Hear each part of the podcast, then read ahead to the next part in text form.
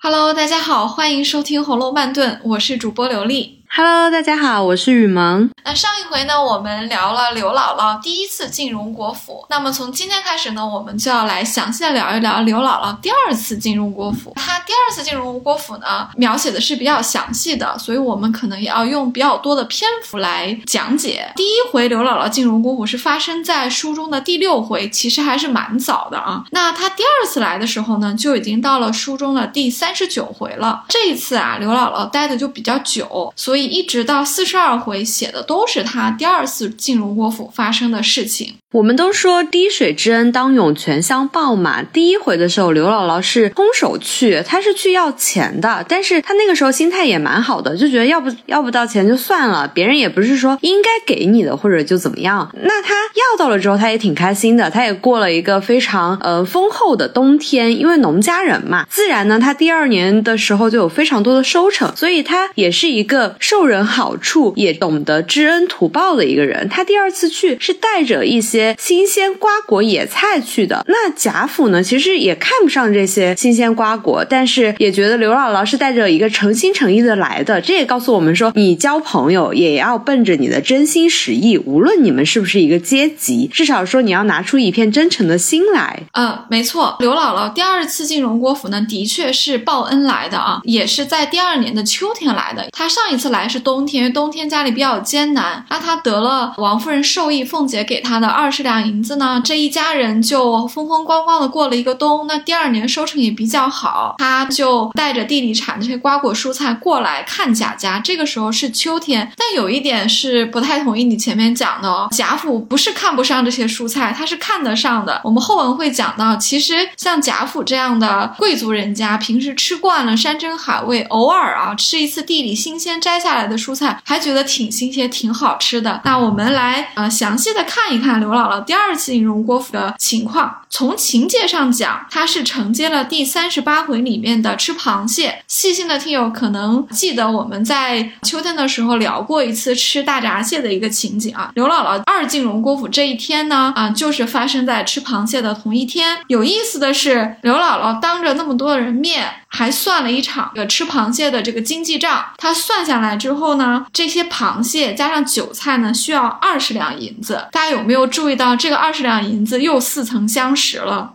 我想起《情深深雨蒙蒙里面提二十块也是提了好几遍，这个也有点异曲同工之妙，就是一直在强调这个二十两。没错，这个二十两银子是和刘姥姥走的时候带走的二十两银子是进行了一个呼应的。通过刘姥姥这个庄稼人之口点明了这个二十两银子的分量啊。刘姥姥算了半天的账，最后感慨了一下，说这二十两银子够我们庄稼人家吃一年了。不知道有没有夸张，但是估计应该是差不多的。我们之前有算过一两银子，按照大闸蟹的这个等价物来算的话，可能相当于今天的两三千块钱。那么二十两，那就相当于将近六万块钱。六万块钱一个普通的人家，如果只是一些吃饭之类的啊这种日常开销的话，确实是够的。而且我们要注意到，姨娘一个月的月例也就二两银子，二十两银子等于是一个姨娘将近两年的月例钱。所以刘姥姥这个经济账大体是不差的啊。我们接上面讲，那刘姥姥今天是又是带着板儿哦。从家里面背了地里新鲜的这个瓜果蔬菜来嗯，送给贾家，也是一个走亲戚的一一个意思嘛。刘姥姥这一次来呢，就跟上一回不太一样了，她被留下来了，不像上一次那样拿了这个银子就当天就回去了。那她是怎么留下来的呢？其实呀，跟上一次有点类似的，刘姥姥运气还是非常的好，一路呢都有贵人相助她。这一次相助她的有哪些人呢？有上一次已经出现过的平儿、周瑞。家的还有凤姐，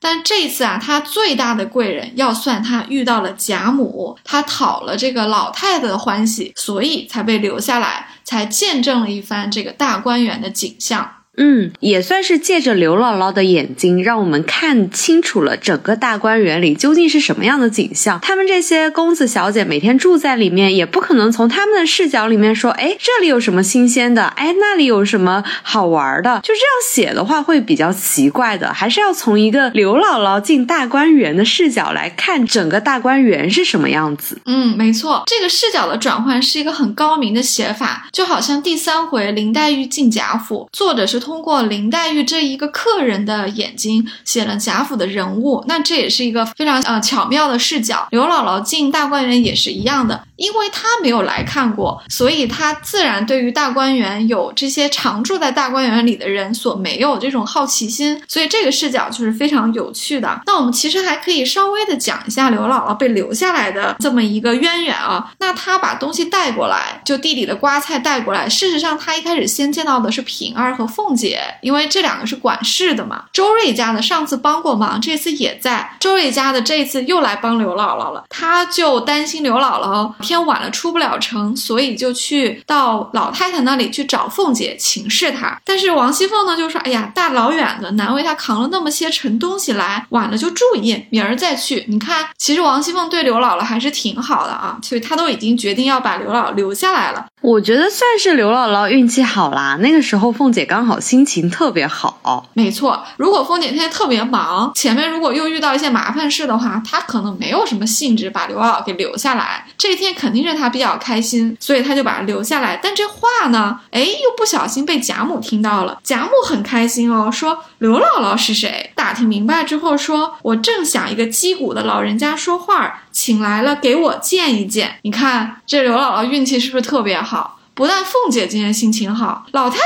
今天心情也好啊，而且老太太讲的还很在理。她说：“我想有一个击鼓的老人家来说说话，就把她留下来了。”因为老太太在贾府里面辈分最高，年纪最大，但是其实她那同辈的呀，也仅剩下她了。她想说一些老人家会了解的东西，没有人可以说。而且刘姥姥是庄稼人，庄稼上会有一些新鲜的事儿，是他们这些贵族不知道的。这样，刘姥姥才被留下来了。这里有一个小细节，我们也可以聊一下，因为这个人物后面会会多次的出现，就是贾母的大丫鬟鸳鸯。那贾母不是开口要把刘姥姥留下来了吗？这可就是一个官方邀请了，鸳鸯就会去派过去去招待刘姥姥。其中有提到一个小细节，是鸳鸯打发刘姥姥去洗澡，还把自己的家常衣服拿出来给刘姥姥换上。我觉得这个细节写的是挺好的。鸳鸯不愧是贾母身边得力的大丫鬟，她是很懂得去招待，她也不会啊。你看她拿出她自己的家常的衣服给刘姥姥换，这个就是很得体啊。她既没有必要去跑到老太太那里去问怎么去招待她，自己就做主了。另一方面也体现出鸳鸯其实她心地也是挺挺善良的啊。就这样，我们的。刘姥姥就留下来了。刘姥姥和贾母这两个年纪相仿，但是阶级差异、身份差异巨大的两个啊老妇人，就在这么一个意想不到的一个场合下相遇了。他们还一起生活了一段时间，有非常非常有趣的事情就在这里发生了。他们阶级这么大，有话聊吗？我们经常会说，哎，好像平时没有生活在一个环境下的人很难有话聊。哎，我觉得刘姥姥还是挺懂得运用她的情商的，因为她在里面讲了非常多她的所见所闻，甚至有一些是自己乱编的。没错，刘姥姥的智慧啊，就在这里体现出来了。说到智慧，甚至我们都不妨把这个智慧再改一下。我觉得刘姥姥还是有一点点狡黠的，她很懂得去投其所好。她知道这个家里面啊，说了算的是贾母，所以她很多的话都顺着贾母说。当然，她也知道王夫人啊、凤姐啊这些人的身份，所以她也会把这些人照顾到。另外，刘姥姥在啊整个大观园里面遇到了很多次，我们后文会展。他来讲的就是别人捉弄他，让他行酒令，让他喝酒这些事情。你看他一次都没有生气，他就是大大方方的，他很开心。就像他第一次进贾府的时候，讨到了好处就讨到了嘛，讨不到我也进城里面看一下，进天子脚下长个世面。所以刘姥姥心态真的是非常非常的积极啊，很值得我们学习。再回到你说的话题，说刘姥姥和贾母这两个人身份差异这么大，他们能有话题吗？我可以明确的告诉你，能，因为他们有一个共同点：第一，他们的年纪差不多，人都是有生老病死的，到了这个年纪啊，大家关心的事情是差不多的。第二。他们两个人都是祖母辈，他们都有孙子啊，所以他们其实，在很多事情上是可以体会对方的心情的呀。刘姥姥这次也不是一个人来，她是还是带着板儿来的哦。贾母身边不是有什么宝玉、黛玉这一大堆孙子孙女嘛，所以他们还是有很多共同点的。我们往下看啊。平儿带着刘姥姥来到贾母房中，这个时候呢，啊，姐妹们都在贾母面前奉承，这个就成婚定型的意思啊。那刘姥姥就进去，她说：“只见啊，屋里面珠围翠绕，花枝招展，并不知都系何人。对刘姥姥来说，她哪知道哪个是探春，哪个是黛玉啊？哪个是孙女，哪个是外孙女？她一个也不认识。她就觉得这些人呐，花枝招展，珠围翠绕，特别好看。下面一句就更有意思了，说一个榻上歪着一位老婆婆，身后坐着一个沙罗裹的美人一般的一个丫鬟，在那里捶腿。凤姐站着说笑。很传神吧？这个老婆婆歪在这个榻上，旁边还有一个美人给她捶腿。这个美人想必就是鸳鸯，也有可能是琥珀，我们不知道。反正这两个人应该是挨着贾母特别近的服侍她的人了。刘姥姥知道这个就是贾母了，就过来陪笑请安。他说的也很有意思，他说请老寿星安。你看刘姥姥聪明不聪明？她叫什么也不好，她既不能叫老亲家，因为也不是她亲家，也不能叫。老太太，这太普通了。他管老太太叫老寿星，哎，这个老太太就开心了。到他这个年纪，要享福有享福，要孙子有孙子，他还有什么没有的呢？后文贾母是管他叫老亲家，这个是可以，因为其实你是攀亲的嘛，人家认不认是人家说了算，所以你上来就好像刘姥姥不能自己说板儿是王熙凤的侄儿一样。周瑞家的不是说了吗？那荣大爷才是他侄儿啊，就是人家可以说对，但如果王熙凤认了你，人。王熙凤说：“哎。”把这个拿去给小侄儿买买糖吃，他可以说，所以刘姥姥其实这个时候是不能管贾母叫老亲家，所以我觉得老寿星是合适的。贾母的回答也很有意思啊，贾母说老亲家，你多大年纪了？嗯，贾母回答的就很亲密啊，就显示出贾母很有也很有情商啊。因为刘姥姥显然其实只是王夫人家的一个连宗的一个关系啊，不能算得上亲家的。大家管她叫刘姥姥，一部分其实是尊称她的年纪，并不是说她真的是姥姥的意思。但是贾母。呢，既然把人家留下来，就话说的很漂亮。她说啊，刘姥姥就站起来回答说：“我今年七十五了。”贾母就说：“这么大年纪了还这么健壮，比我大好几岁呢。我要到这么大年纪还不知道怎么动不得呢。”所以这里有很多的线索啊，一个是贾母比七十五年轻好几岁，另外一个是贾母啊。身体可能没有刘姥姥那么健壮，虽然我们也没有看到贾母生什么病，但是贾母平时是被伺候的，她歪在那里，不像刘姥姥走来走去的，就肯定没有刘姥姥那么健壮。其实贾母的年龄就跟很多人的年龄一样，在整本书里是有很多矛盾的地方，因为在过。不到几十回，我们就会看到贾母过了一次八十岁。那如果这里她比七十五还小好几岁的话，怎么可能突然的就到八十呢？就像黛玉和宝玉还有宝钗的年龄也忽大忽小一样，这个是《红楼梦》的一些矛盾之处，瑕不掩瑜，我们就不用太纠结了。曹雪芹还是挺懂得观察生活的，因为我平时看我爷爷辈他们聊天，永远都是先问：“哎，你多大啦？”然后我比你大多少？哎，我看你身体挺健壮的之类的，就是他们会这样聊天。这个话就是也会奉承别人吧，因为贾母去夸刘姥姥身体好，也是一种客套话嘛。因为你显然不能夸刘姥姥富贵吧，对不对？这不是事实。但是你夸她身体好，这总归是一个事实。刘姥姥也很开心，这样就把这个话就打开了。啊，那刘姥姥也接了这个话，说我们生来是受苦的人，老太太生来是享福的。若我们也这样，那些庄稼活也没人做了。你看这话说的其实挺现实的啊。刘姥姥很知道他们两个人的出身和阶级的这种差异，她知道自己就是个庄稼人。她也说，我们要是也享福的话，那庄稼活谁干呢？这显然就是劳动阶级的一种语言啊。其实这里刘姥姥也挺懂说话的，因为如果换做我的话，肯定一生气说：“哼，何不食肉糜？”但刘姥姥是一个多有情商的人嘛，对，因为已经受了人家很多的好处，即便是有阶级差异，也犯不着在这个时候去掀起阶级斗争吧。所以刘姥姥和贾母呢，又就他们的身体情况又聊了一会儿啊。最后一段话挺有意思的。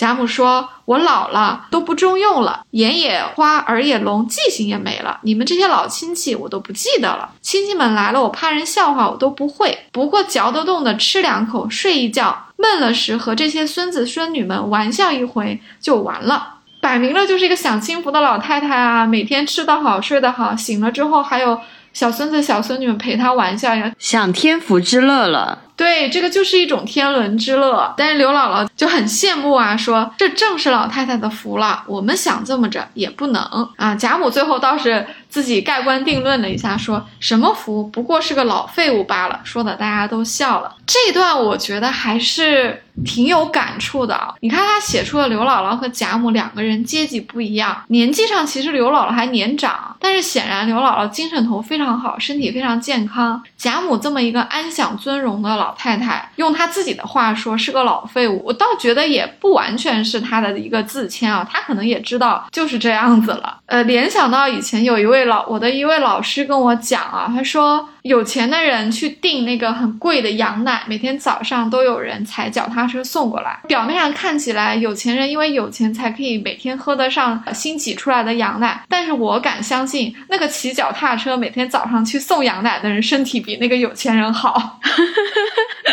你看是不是人生就是这样的？我觉得挺哲学的，嗯。对，所以很多人都会说，哎，你到最后就是在比谁健康，比谁长寿。是啊，是啊。那我们接着往下看啊，贾母其实还挺欣赏，或者说挺期待刘姥姥带来这些瓜菜的啊。她还对着刘姥姥说：“我刚听凤哥说你带了好些瓜菜来。”叫他快着收拾去了。我正想着地里现摘的瓜儿菜吃，外头买的不像你们田里的好吃。你看贾母是不是特别有生活品味？她会听戏，会吃饭。他还知道什么东西好吃，因为这地里现摘的，它就是新鲜，所以老太太真的是挺精的，挺会吃的。这个话呢，这么一说呢，又很漂亮，这样就显得刘姥姥的拜访就是一个报恩，而不是说我又来要好处了嘛。因为上一次显然刘姥姥走的时候带走了二十两银子，这次带来了很多地里的东西，所以这一来二去呢，贾母这一番漂亮话一说。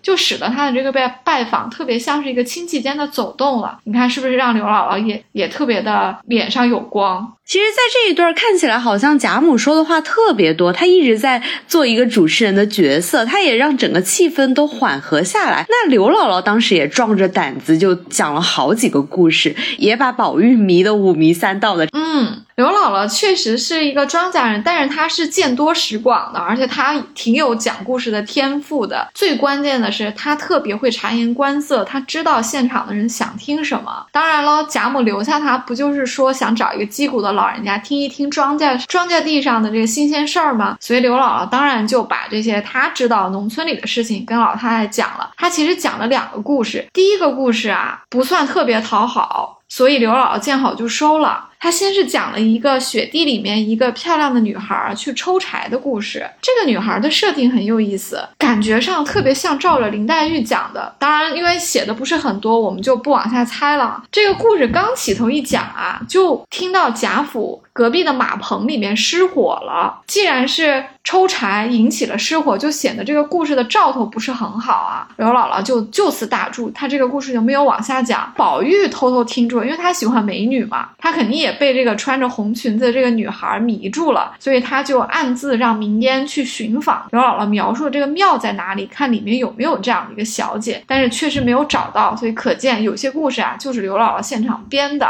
第一个故事这个收场不是很好啊，刘姥姥急中生智就讲了第二个故事，这个故事可把老太太和太太，也就是王夫人给。听住了，他讲了个什么呢？其实我们也很难知道，说刘姥姥是真编的呢，还是他凭着对贾府的了解，有目的的创作了这么一个故事。他写了一个大户人家的一个太太，一直没有孩子，但是因为念佛吃斋，心特别诚。有一天，这个佛祖菩萨就对他显灵说：“念在你的心诚上啊，你本来命中是无子的，但这个时候啊，啊，我还是要赐给你一个孩子。”啊，要报答你这个前心，所以果然，这个太太在年过半百的这个年纪上，又生了一个男孩子，说生的雪团儿一般，就特别好，长得也特别好，又聪明，照着宝玉讲的。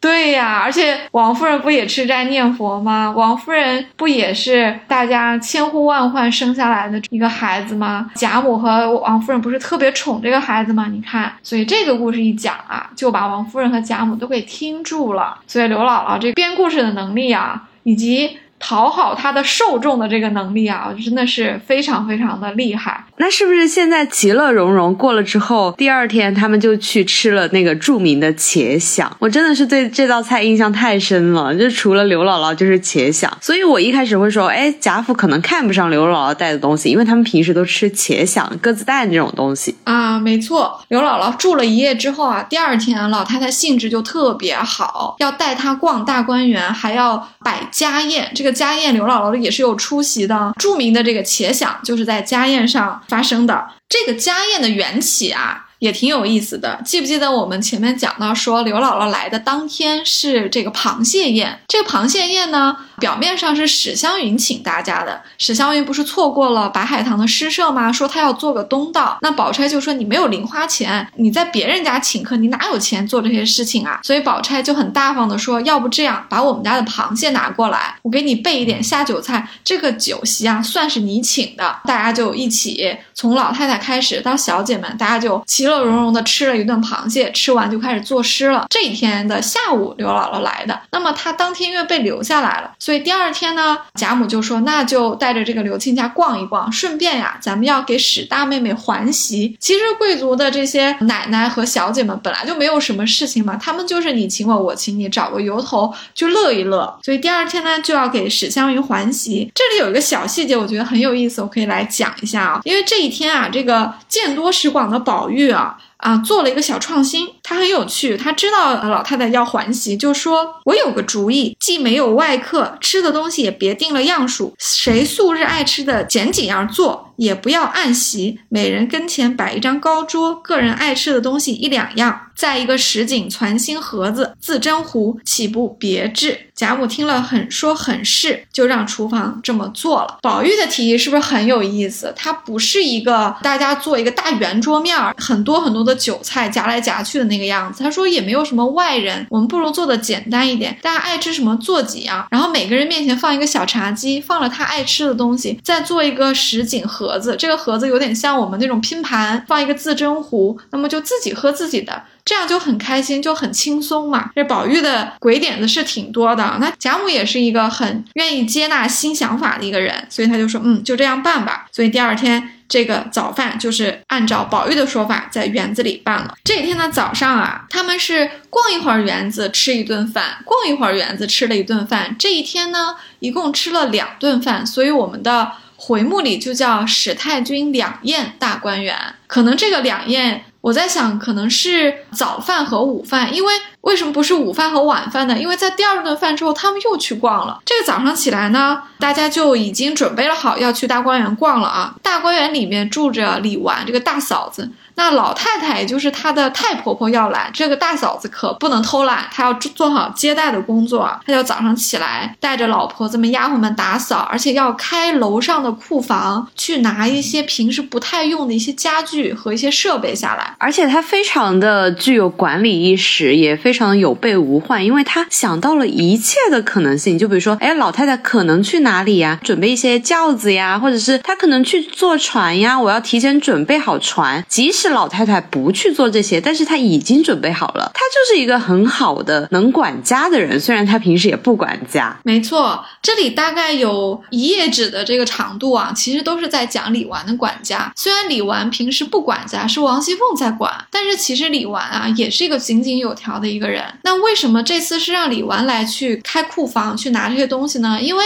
王熙凤不住在大观园，李纨因为是个寡嫂，她要带着小姑子、小叔子住在大观园，所以大。观园这些东西要收，也是应该收在他稻香村的，而且他稻香村比较大嘛，所以啊，这一天就是他来去拿这些东西。像你说的，李纨是很周到的一个人，他提前想到了，那老太太今天会不会去划船呢？会不会去这里呀？会不会去那里呀？用到的东西都拿下来，因为开一次不容易，你楼上楼下的拿东西，到时候再让人上去拿就比较麻烦了，所以他就拿钥匙开门，拿了很多东西下来。这有个小细节啊，可以讲一下，李纨开了这个门之后。后还对刘姥姥说：“姥姥也上去看看。”我觉得这个小细节是一个很温馨的细节啊。他也考虑到刘姥姥这个庄稼人，他没有见过这些稀奇的这些玩物。对，然后他又不能都拿下来嘛，他就说：“哎，姥姥，你上去看一看，就是你也看个新鲜，也看看我们家有些什么东西。”我觉得还是挺温馨的，挺挺尊敬刘姥姥这个老人家的啊。而且刘姥姥非常的幸运啊，她遇到的每一个人都对她特别的好。对，这个李纨也是对她挺好的。我们后面还会讲到，在刘姥姥整个大观园的这个行程里面，几乎所有人都对她有不同程度的善意，哪怕是凤姐和鸳鸯捉弄她，让她说酒令，其实他们也他们心中也是很尊老的。这我们后面再讲。在李纨的房间里正在拿东西的时候呢，贾母就过来了，可见啊，贾母心心情特别好。他都没有等到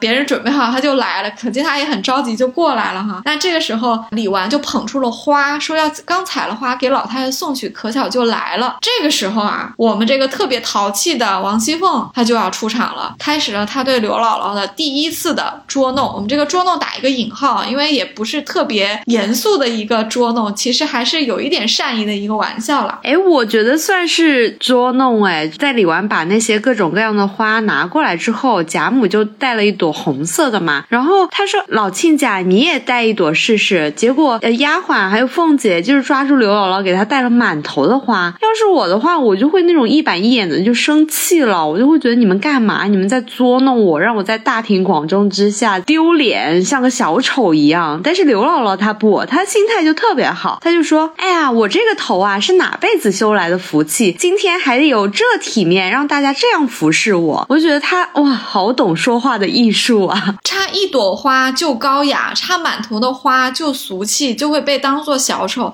这是不是也是一种审美上的我们的一个先入为主呢？对不对？首先，我们不去想说，因为贾母是个贵族的老太太，所以她只插了一朵红的花在鬓角上，确实很漂亮。因为少就是多嘛。那刘姥姥可能本来如果让她自己插的话，她可能也就插个两三朵。结果呢，凤姐是为了捉弄她，我们这里要继续打个引号，为了。捉弄他，给他横三竖四的插了一通，确实是有那么一点点开玩笑，甚至是拿刘姥姥取乐的这么一个意思。当然，并没有特别大的恶意啊。刘姥姥如何处理，这时候就值得学习了。她没有生气哦，因为她还是客人嘛。这个时候生气也很不智慧。像你说的，她说我这个头也不知修了什么福，今儿这样体面起来，她反而是接住了这个别人对她的捉弄，反而觉得说，哎，你怎么给我插这么多，这么好啊？他用这样的一个回复的话，别人对他的这种捉弄其实就没有落实，因为刘姥姥根本就没有中这个招。嗯，他算是以柔克刚了，用自己的情商化解了这个尴尬。对，而且他还补了一句啊，他说：“我虽老了，年轻时也风流，爱个花粉儿，今儿老风流才好。”你看这个话一说，就是不是就自己给自己找了一个台阶，也给凤姐找了一个台阶啊？前面众人还说凤姐嘛，说你还不拔下来摔到她脸上呢，把你打扮成个老妖精了。显然众人是看出来了凤姐的这个用意了。但刘姥姥就把自己解了个围，也帮凤姐解了个围。我相信啊，像凤姐这么老有城府的一个人啊，心里肯定记了刘姥姥一下，她觉得说，嗯，这个姥姥心胸真宽广。所以我就觉得像我这种刘姥。姥姥就不适合进大观园，因因为如果是我被插着满头花，我要么就很生气的说，嗯，你们欺负我，把我当小丑；我要么会说，哎呀，我这种农村人，你们爱怎么整我就整吧，我就把你们你们把我当小丑就当吧，我心甘情愿。我可能就会用这两种方式，我永远都想不到会有刘姥姥的第三种方式。这个就是刘姥姥高明的地方，也是这个人物写的特别生动的地方。你看，你我这样的平常之人就讲不出刘姥姥这样的话来，那我们走的时候可就也。不像刘姥姥那样能带走那么多的东西了，所以人家的智慧是有回报的。我们往下看，从这个插完花之后啊，他们一席人呢就来到了沁芳亭上。这沁芳亭很有意思啊，这名字是宝玉起的啊，这次又出现了。他们就在这里坐下了。贾母就问他说：“这园子好不好？”刘姥姥就说：“哎呀，我们乡下人到了年下都要去买年画贴，可是这个园子吧，比年画上的还好看。”刘姥姥是不是特别会说话？用通俗的语言，然后夸了一个特别华丽的东西，因为他没有办法用华丽的语言去夸这个富丽堂皇的地方。刘姥姥真是没有见过啊，她不像林黛玉，林黛玉也许还能引经据典的去夸大观园，对吧？但刘姥姥就是没有见过，她只能想象一下，说年画里的园子可能就是这样的吧。但是我看了大观园，我觉得比年画还画说的多漂亮，那贾母该有多开心，真不真不管，对不对？这就是一个夸人的话，但是这句话是有深意的。刘老师刚说完。贾母就听了，贾母就指着惜春说：“你瞧我这个小孙女儿，她就会画，等明儿叫她画一张如何？” 啊，我要是惜春啊，我就会觉得天哪，KPI 忽然从天上降下来了，我忽然要画一幅好大的画，因为大观园这么大。是的，对惜春来说，她是不幸的被贾母点中啊，要画这么一个大工程啊啊！而且从后文我们也可以了解到，这个画特别的难画，甚至一直到八十回结束，这幅画。画似乎都还没有画好，但是这幅画呢，如果我们是个有心人的话，你会发现它是一个整本书里面非常有重大意义的一个物件，因为大观园也好，贾府也好，是势必要走向衰落的。那么这幅画就是对他在盛时的一个最佳的一个记录。如果没有刘姥姥的这一句随口一说，如果没有贾母的顺手去给惜春下了一个 KPI。就不会有这幅画，就不会记录下来他们当年的这个繁华，也不会记录下来当年生活在这里的这么多美好的这个少男少女们。所以我觉得这幅画是非常重要的。另外，我觉得它和刘姥姥也会有非常重要的关系，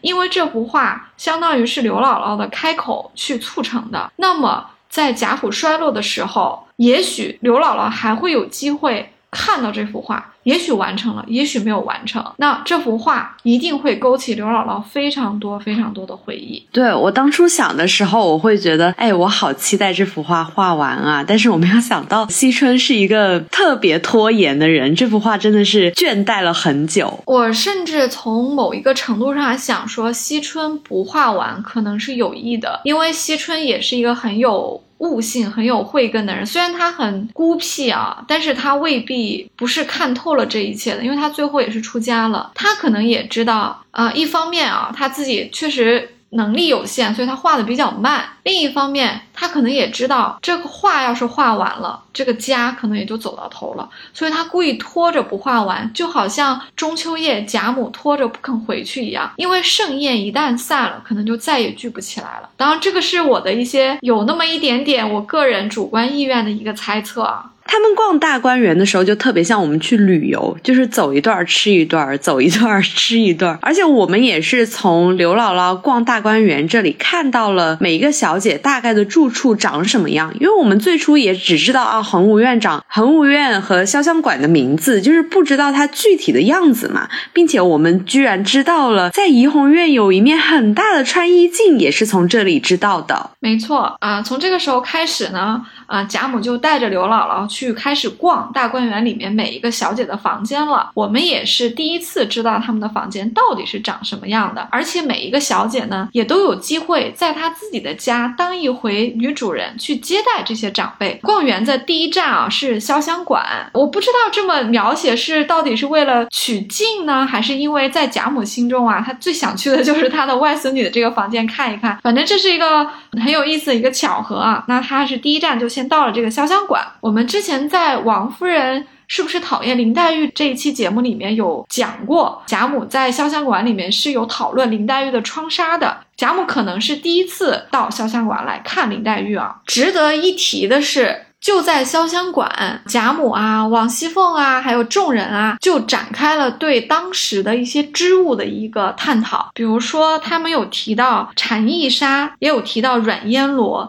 提到它们的质地、它们的用途，尤其是它们那些非常非常美丽的名字，是用来形容它们的颜色的，什么雨过天青啊这些。为什么在这里做了一个讨论呢？一方面当然是因为林黛玉的窗纱引起的，另一方面啊，后文也有一个呼应，在刘姥姥走的时候，她带。走的那么多的贾府给她的礼物里面，其实就有面料。嗯，所以你提那个话说在最后会出现，我觉得挺合情合理的。对，而且我觉得，呃，刘姥姥应该是看到这幅画的人，否则那刘姥姥为什么要提出画这幅画呢？贾母为什么会说，哎，我明儿给你啊，让我这个孙女画了给你啊？没错，有一个大胆的猜测啊，贾府的衰落啊、惜春出家，那刘姥姥也许来到了旧址，她可能看到了贾府剩下来的这一一个残破的一个景象，人去楼空。她在感慨的时候，当然她中前。还救了乔姐啊，这个我们后面也会聊到。我相信啊，在某一个瞬间，机缘巧合下，刘姥姥可能是可以得以窥见这幅画的。这幅画只有被刘姥姥看见，才会完成她的使命。